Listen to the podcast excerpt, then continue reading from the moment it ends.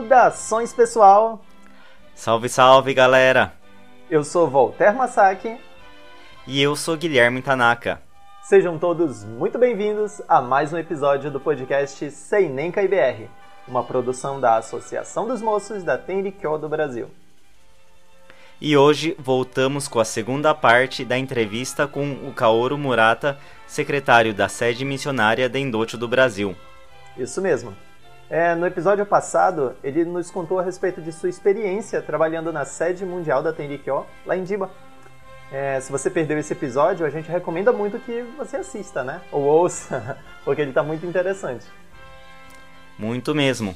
E hoje a gente vai continuar com a conversa com o secretário Kaoru Murata, que nos contou um pouco sobre a sua percepção de como as atividades da Tenrikyo estão sendo realizadas na atualidade.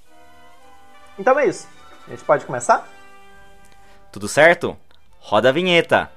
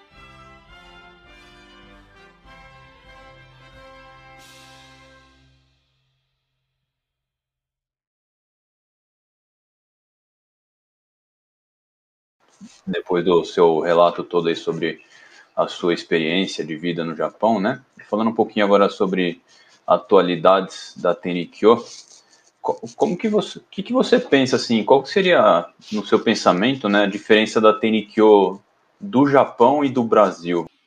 Ah, sim, a maior diferença é a língua mesmo, né? A maior diferença é a língua. Isso daí realmente não tem jeito, né? Bom, in, né, é, nesse sentido, infelizmente, digamos que para a Tendicho atual, ainda eu acho que é necessário o japonês ainda, né? Ainda não chegamos no nível que, que dê para uh, um nível de autonomia ainda, né? Não chegamos no nível de autonomia que dê para tocar esse ensinamento só com o português ou só com outra língua. Mesmo o inglês ainda eu acho que ainda é um pouquinho difícil, um pouquinho tá um pouquinho muito cedo, né? Pelo menos até conseguimos traduzir os três textos originais eu acho que ainda vai precisar do, é, do japonês, né? Infelizmente.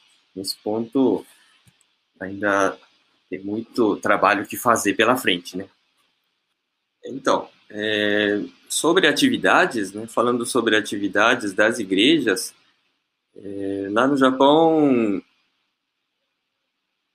muitas igrejas realizam o, as atividades de missionamento, né? As, aquelas tradicionais. É, divulgação de porta em porta, discurso de rua, o Kaminar Nagashi, né, que é andar nas ruas cantando hino Yorozui para divulgar o nome divino, né, essas é, atividades tradicionais estão sendo realizadas também. Mas, é, por outro lado, muitas igrejas atualmente é, tentam fazer é, alguma coisa em prol da sociedade também. E a Tendikyo é muito famosa é, nas atividades de adoção de menores, sistema de adoção de menores. Tem esse sistema e várias igrejas do Japão eles se cadastram é, para receber esses menores, é, receber as crianças, né, cujos pais ficaram proibidos de manter a guarda é, pela criança, seja por questões de violência doméstica, é, questões financeiras né, e etc. E as igrejas da Tendikyo é, têm uma reputação muito boa nessa área. É, as igrejas da Tendikyo são muito confia confiáveis, né, têm um alto nível de confiabilidade dentro da sociedade japonesa. Então, as igrejas ficam com as igrejas grandes, né? Tem igreja que cuida de cinco, seis crianças, tem igreja que cuida de uma, duas crianças. Então, dependendo do tamanho da igreja, também tem essa diferença de número de crianças que eles conseguem cuidar e cuidam dessas crianças até a emancipação, né? até eles ficarem independentes. E uma outra atividade que ultimamente tem aumentado bastante também, é, é traduzida ao pé da letra, é, são aqueles refeitórios para crianças. As igrejas é, escolhem um dia do mês, normalmente é domingo, feriado, eles preparam a refeição, normalmente à tarde, né? E preparam a refeição é, para servir àquelas crianças que estão mais em situação de vulnerabilidade. Mesmo lá no Japão, tem muitas crianças nessa situação. É, situação vulnerável no sentido assim de, de pobreza também, é, que não está se alimentando satisfatoriamente bem. É, as crianças em situação de exclusão social e também aquelas com falta de vínculos afetivos com a família. Né? Então, os pais genéticos acaba não conseguindo cuidar das crianças, não consegue transmitir essa essa afeição, né? Então as crianças começam a se sentir excluídas, começam a, a ficar mais é, não saem de casa, né? Então as igrejas da Tendikyo tentam realizar essa atividade de refeitório para crianças justamente voltado para essas crianças é, mais vulneráveis. Então, elas participam, vêm para a igreja e todos almoçam juntos. Isso na situação antes da pandemia, né? Todo mundo almoça junto, é, aí as crianças conseguem co conhecer outras crianças, é, a igreja prepara várias atividades, atividades para é, fazem tipo atividades recreativas com as crianças, né? para as crianças elas sentirem assim que realmente elas não, não estão sós no mundo, né? Que tem outras pessoas que querem ajudar é, e que elas e para elas é, sentirem mais assim é, confiança, né? Que para não pensar que elas são excluídas da sociedade. Então tem muitas igrejas que estão um, atuando nessa área também. Cada vez está aumentando. Mas é claro, é, não é por causa disso que eles acham que não precisa fazer o missionamento, o, digamos, o missionamento o tradicional, né, como é, divulgação em porta em porta, esse tipo de coisa. Não é uma coisa que é, vai fazer às vezes, não é. Então, é claro que é importante é, o missionamento de porta em porta, o missionamento, de, o discurso em rua, essas, essas, essas atividades são importantes, todos é, reconhecem isso, mas como uma forma de hum, atuar dentro da sociedade, eles estão fazendo isso também. Não sei se aqui no Brasil dá para fazer a mesma coisa. Acho que já é um pouquinho diferente no, no caso do Brasil, né? Não é a mesma coisa. Então, digamos que cada país, né, faz é, uma dá para dá para não. É melhor pensar na atividade voltada a cada país, né? a realidade de cada país.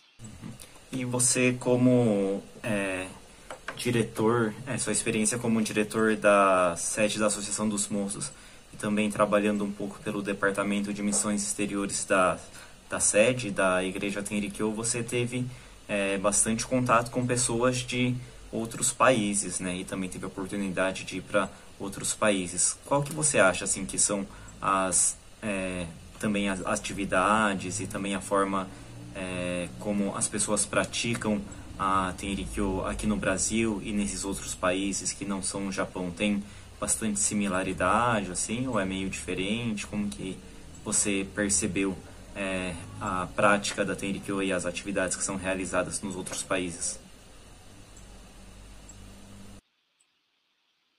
É, basicamente, como a, até foi discutido agora há pouco, a questão da língua é, é muito grande, né?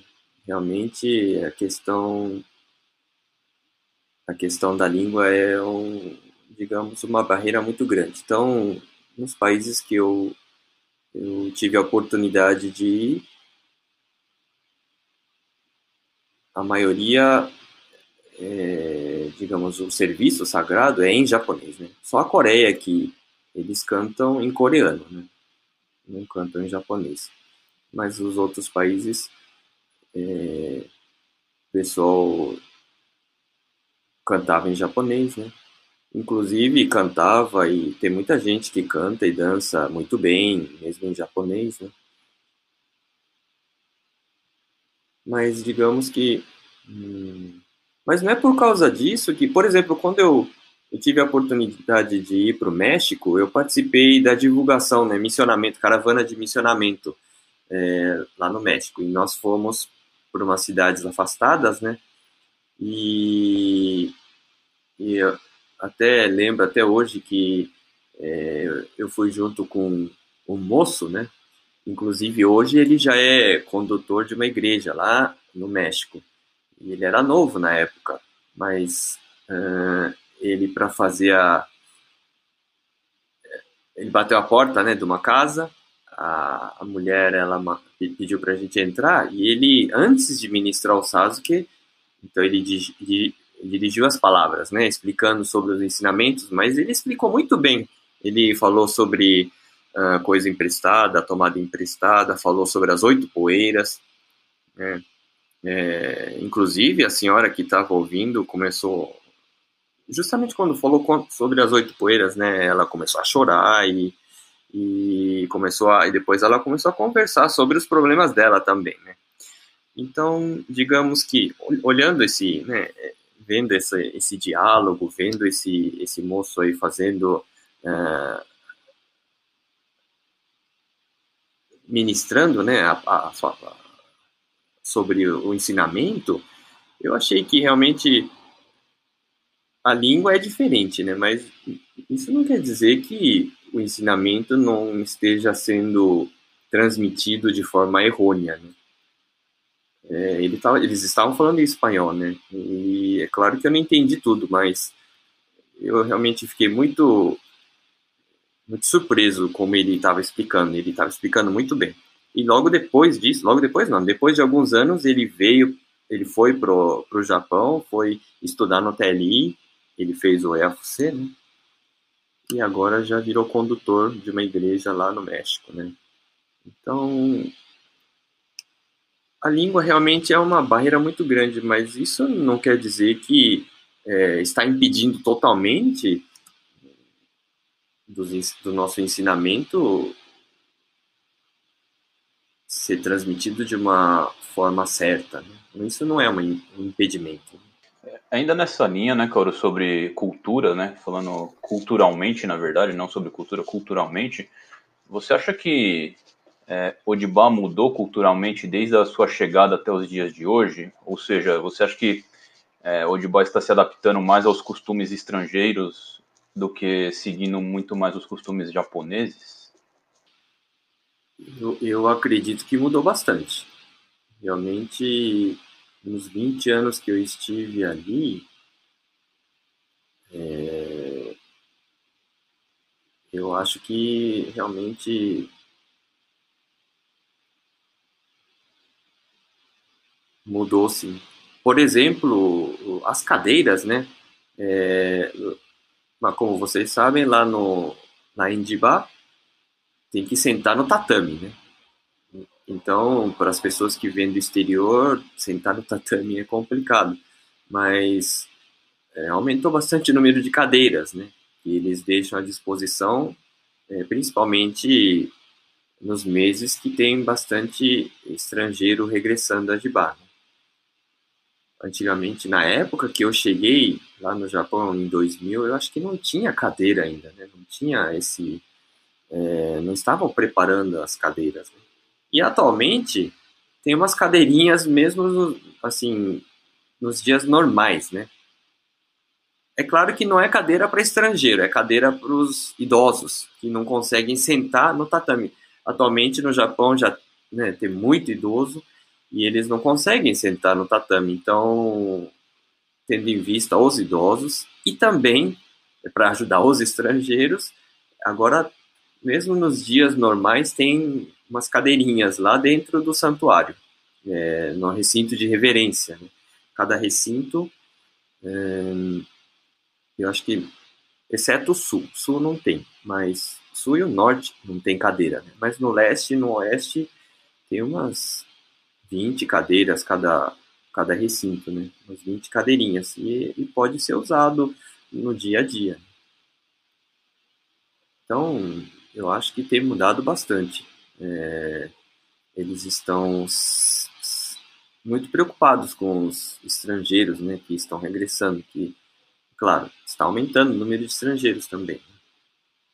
Cauro, é, nesse, último, nesse último ano, né, a gente é, foi acometido aí pela pandemia do, da Covid-19. É, como que você acha que é, isso está afetando né, a Tenrikyo, assim, em questão, obviamente, das atividades que mudaram bastante, mas também da forma como a gente sente, como a gente entende, como a gente pratica a Tenrikyo, não só no Japão, que você passou um bom tempo lá também, mas aqui no Brasil.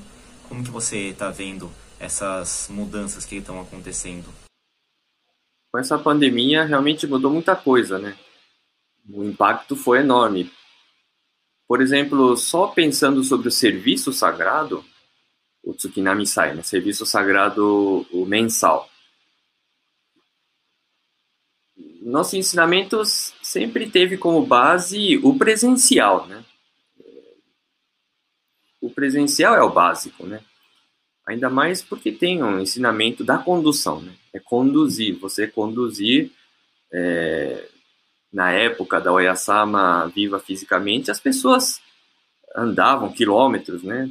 Justamente só para reverenciar na residência não sabia nem se ia encontrar Oyasama lá, mas eles iam reverenciar a residência, né? Conduziam, eles, eles praticavam essa condução, né? Então, isso daí sempre esteve na base dos nossos ensinamentos, né? E o serviço sagrado é a mesma coisa, o serviço sagrado mensal, né? Que é, o, é a cerimônia mais importante da nossa religião.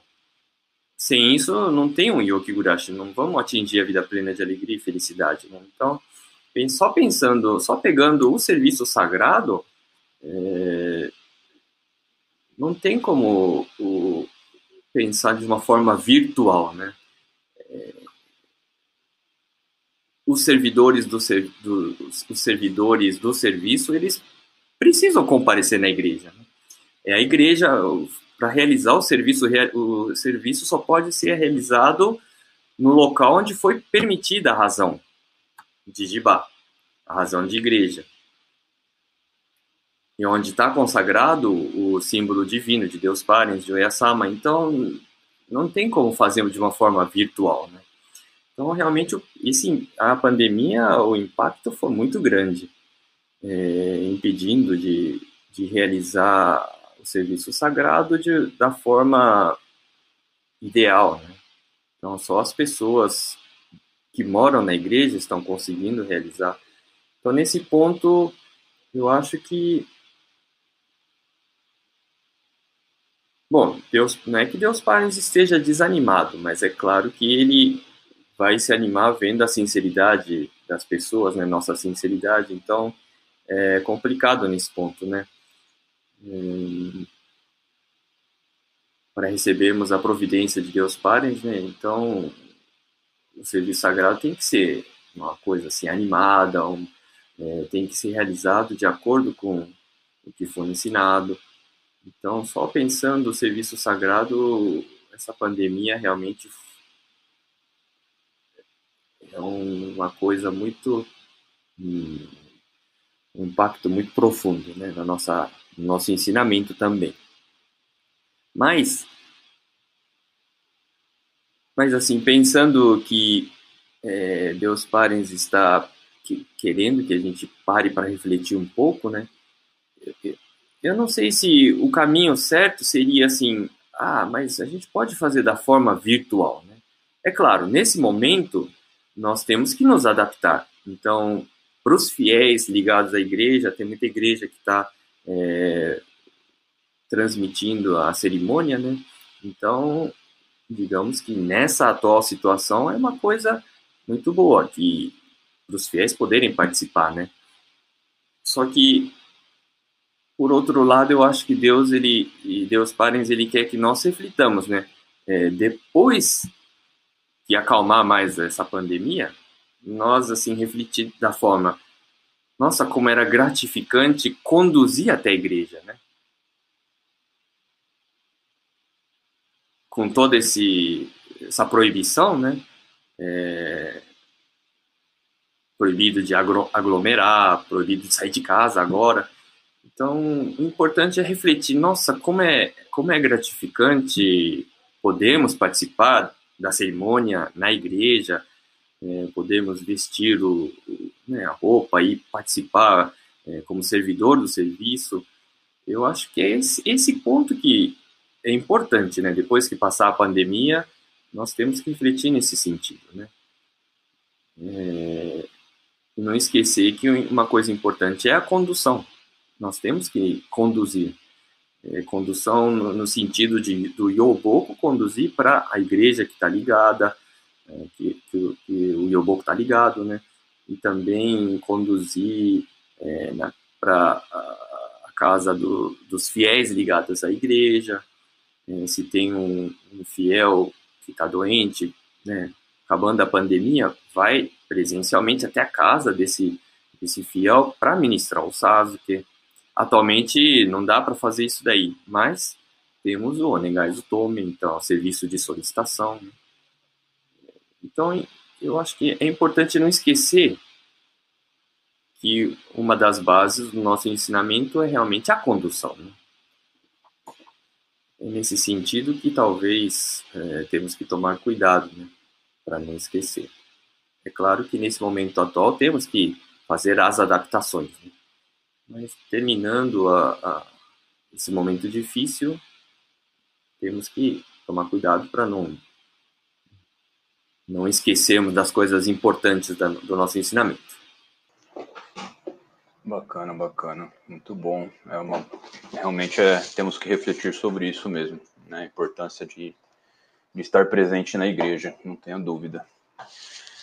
E, e nessa linha, né, Caura, assim, a gente espera que essa pandemia acabe logo, né? Apesar que tá parecendo que ainda vai se arrastar esse ano inteiro, infelizmente, né?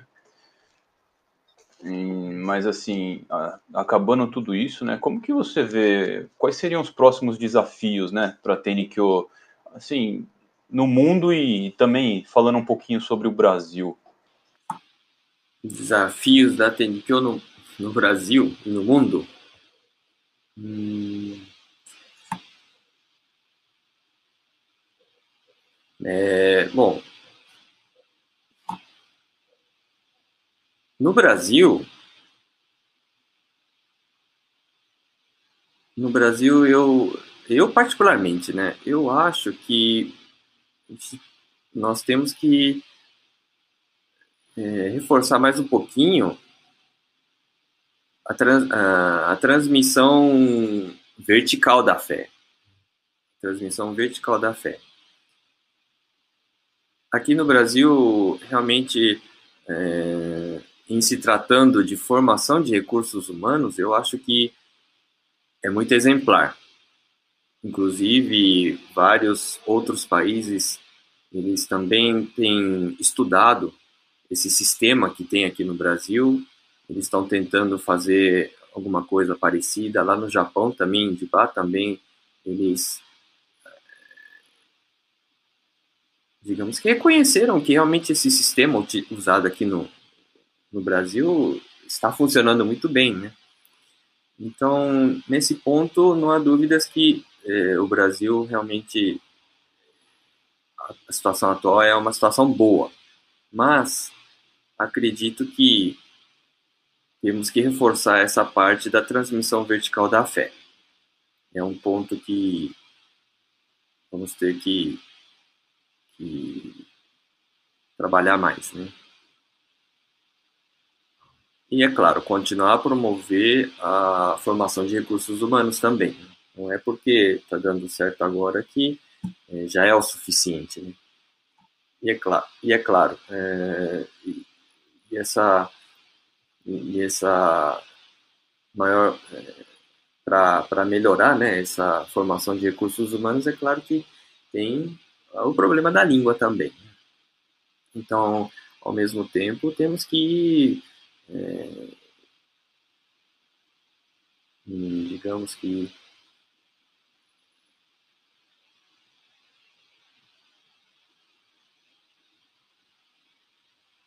dos dois sentidos, né? Tentar mandar uh, os jovens para o Japão, né? Para Jibá, para estudar lá em Jibá, a língua japonesa ainda, né? Que vai ser preciso.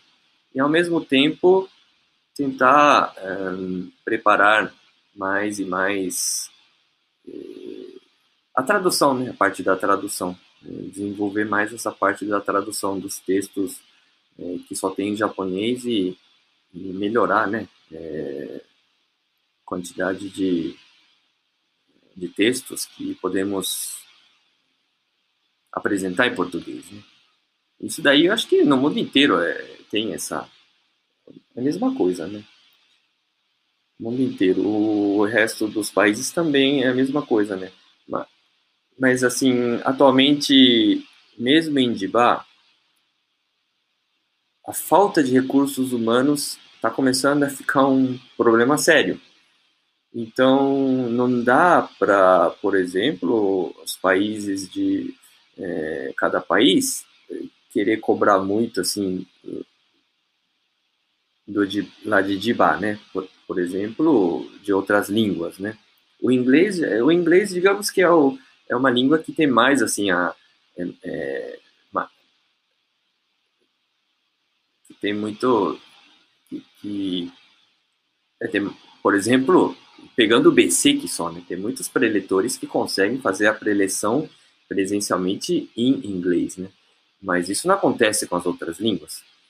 Então, nesse ponto, é, lá também vai ter que é, pensar mais, né? Só que, ao mesmo tempo, os outros países vão ter que é, tentar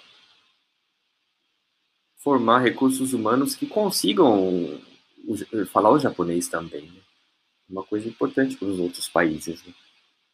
Ainda. Ainda, ainda, infelizmente, acho que ainda estamos ainda estamos nessa fase ainda.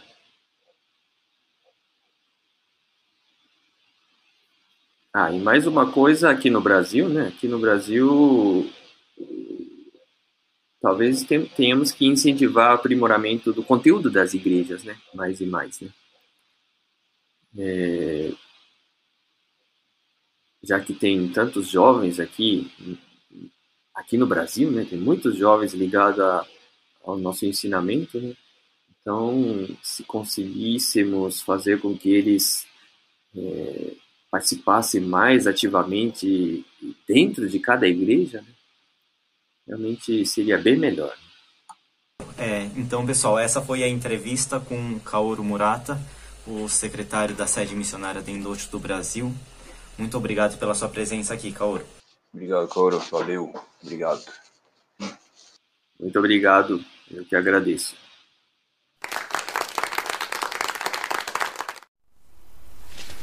Agora, momento leitura com episódios da vida de Oyasama.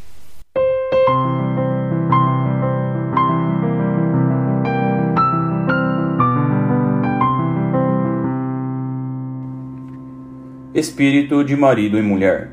No verão de 1886, Narazu Hirano deixou de trabalhar para dedicar-se à divulgação da fé e vivia na completa pobreza.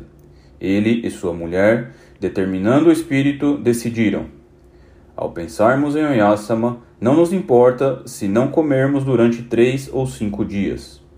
Como era verão, ele andava fazendo a salvação vestido apenas de um kimono simples e de um kimono de verão, e a esposa Tora também com um kimono de verão as únicas vestes que possuíam.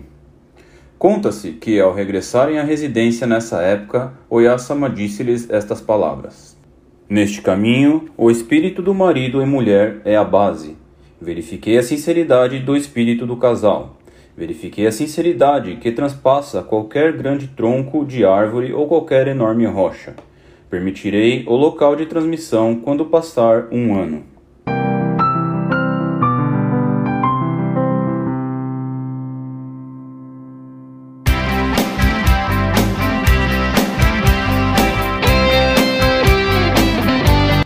E chegamos ao final de mais um episódio do nosso podcast. Se você tiver alguma dúvida ou comentário, você pode escrever aqui no YouTube ou no podcast, ou nos mandar uma mensagem pelo Instagram em @seinemcaibrasil.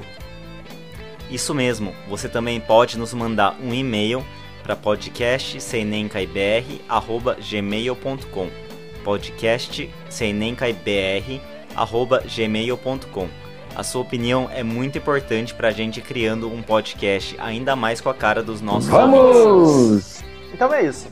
Muito obrigado e até o próximo episódio. Muito obrigado e até lá.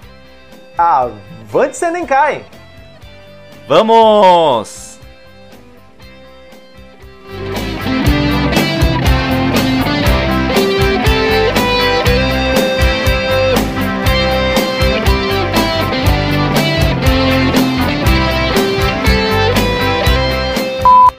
Então é isso. A gente pode começar? Tudo certo. Roda a vinheta. Olha aqui, acabou de pular no meu colo.